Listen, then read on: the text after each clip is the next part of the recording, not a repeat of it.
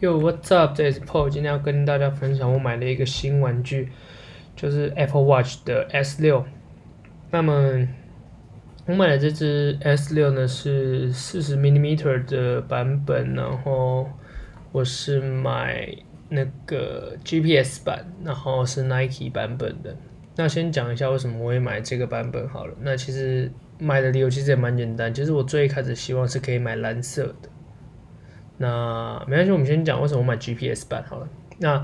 其实买这只手表的目的其实很简单，我就只是要记录我的心跳而已。因为最近的心跳真的是不是非常稳定，有时候在睡觉的时候甚至就有跳到三十五下，然后也是看了很多心脏科什么的，就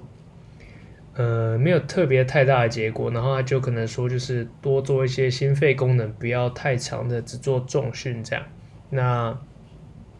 好，废话不要多讲，那我们就讲到这只 Apple Watch 好了。那我买 GPS 版，就像我刚刚前面讲，我只是要单纯的量心跳，然后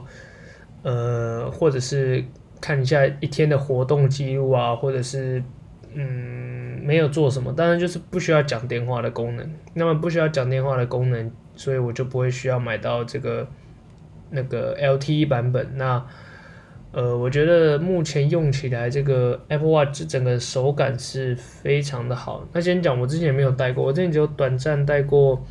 几天的 S 三，那那就只是单单纯有一只备用的，然后让我来试戴看看看自己习不习惯。那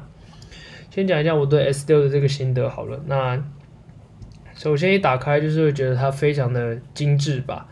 那就是它做的很漂亮，表面也做的很精致，然后后面的侦测器其实也跟 S 三也不太一样，就是变得比较嗯更精细一点吧。然后呃这一次的这个 Apple Watch，我觉得最大的想要吸引我购入的点，还有没有选择 SE 的点，其实就很单纯，就是血氧，因为毕竟我个人就是一个。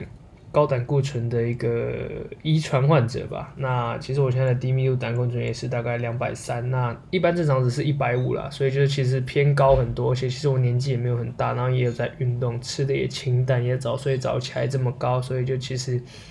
生活上其实还蛮辛苦的。对，那讲那么多废话，反正就是呢，这次的血氧功能其实主要是让我跟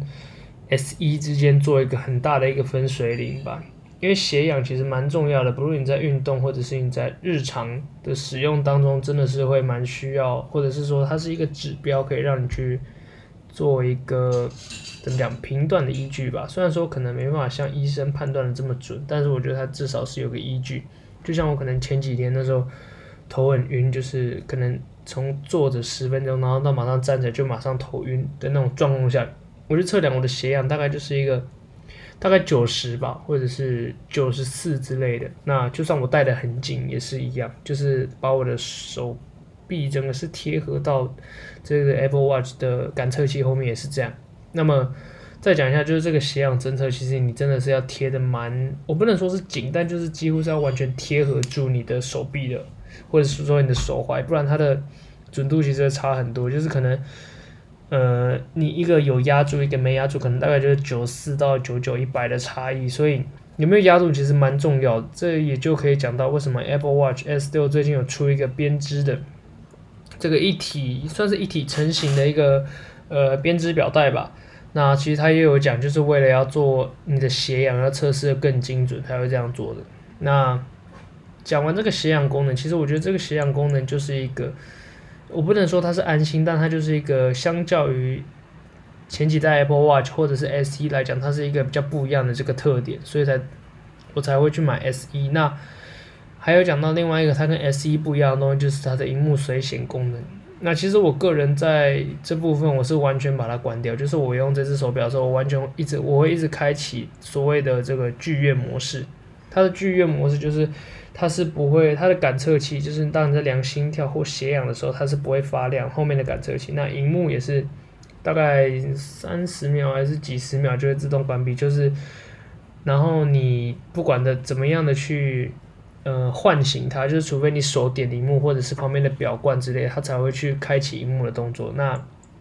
为什么我喜欢用这个功能？是因为我不希望我的人生或者是我的一些做事的一些嗯。一个节奏会被这个 Apple Watch 打断。就我不喜欢别人传赖的时候，我手机可能就是故意放外面，然后 Apple Watch 还会一直提醒我，一直提醒我这样。那所以我当一一一拿到这支，其实我就马上开启这个功能。所以其实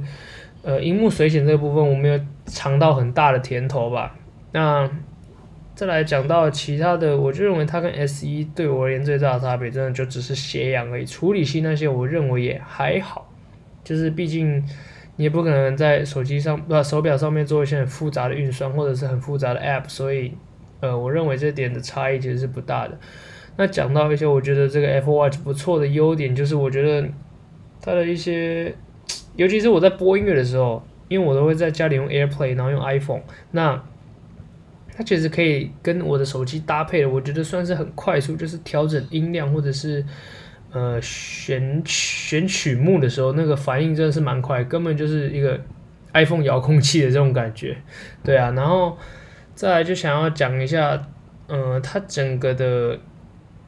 呃，目前戴起来我觉得是没有太大的缺点吧。然后还有一个我想讲的优点，就是它一个防水模式，我觉得其实也是不错。就是当你开启这个防水模式以后，你怎么样的去，呃，也不是说你去碰触它，就是它它的触控荧幕是会发亮，但是你是没办法去触控它的，你必须要透过旋转旁边的表冠，那转到一定的圈数吧，它就会发出一个独特的音频，然后把靠着那些音频的特殊频率把。你呃的水震出那个它所谓的麦克风或者是扬声器，这样我觉得这功能其实蛮酷的。然后再讲到一个就是我蛮想用，但是现在还没能用的一个功能，叫做对讲机。那就是因为我父亲他是有一只 S 三，然后我们就在设定对讲机的时候，其实一直设定不了，但就是呃觉得这个功能其实蛮有趣的啦。那其实我就简简单单把它想象成一个。FaceTime，但是用 Apple Watch 在讲电话那种感觉，但就是蛮稀奇的一个功能。那之后如果有机会有成功用到，再跟大家讲。那么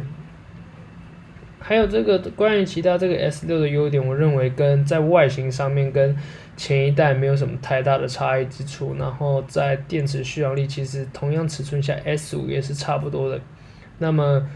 呃，我买四十 millimeter 而不是四十四 millimeter，其实很简单，就是跟我的手腕手围嘛，手腕围的大小其实有一点关系，就是我不需要那个比例，在我整个身形就是一个小孩戴大表的这种感觉，所以我就觉得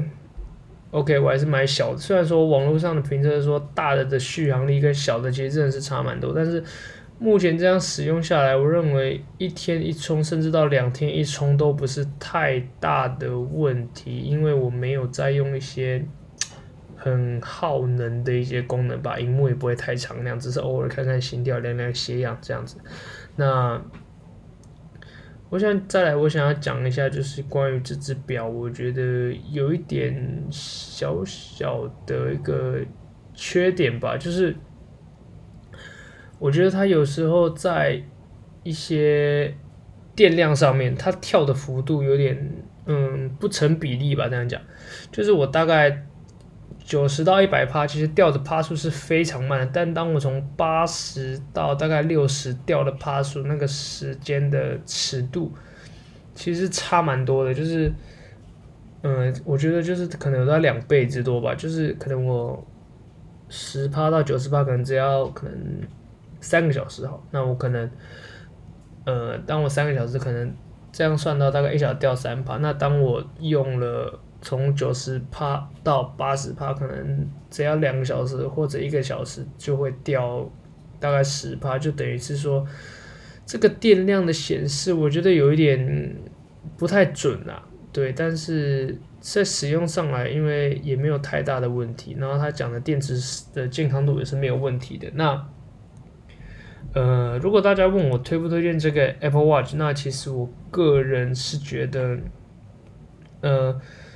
不太需，除非你有特殊的需求，像你可能要精准的运动。哦，对，再讲到另外一个，就是我今天在运动跑步的时候，他其实蛮厉害，就是我跑到一半，他就问我说，你是不是正在室内跑步什么的，然后需不需要，呃，就是开始测量你的一些跑步的体能训练啊，或者是开始量你的心跳步数什么，我觉得。好像蛮酷的，这样就觉得他蛮聪明的。然后他可以选择的，嗯、那个运动蛮多，就椭圆机、划船机、什么踏步机，就有很多种选项，什么健行或者是肌力训练、核心训练或者是游泳都可以设定。我就觉得，如果你今天是想要一个量测你这个运动表现或者是你运动状态的一只手表，我觉得它是会很实用的。但是我也必须要承认，就是它的价格可能以一个运动型手表真的是偏高一点。如果你以同样的呃，同样的功能去做单纯 CP 值的比较的话，那当然是会，你会觉得它可能是 CP 值偏低。但是我觉得就很简单，就是好像你今天拿一个，呃，一台 BMW 跟一台，呃，可能国产车来比，可能 BMW 的，嗯、呃，一八或三一八可能比 Ford 的 Focus 的两百八十匹马力还要小，但是。呃，单看数据来上，可能 Beamer 是 B N W 是输的，但是当它整合在一起，但那个实用的感觉，我觉得是有它这个价值在，所以就把它套用在这个 Apple Watch 的价格上面的话，我认为它就是一个 一个既有外观又有专业度的一个手表吧。我觉得它就是集所有东西集大成，那当然它的价格其实也就是集大成嘛。对，所以我觉得，当你有这个预算、有这个需求，我觉得，呃，目前市面上的运动手环，你只要开到这个预算，我觉得其实没有什么是比赢 Apple 的，在它整个生态系的使用上面，我觉得它就是一个非常吸引人的地方。那今天的分享就到这里，那我们下次见啦，拜拜。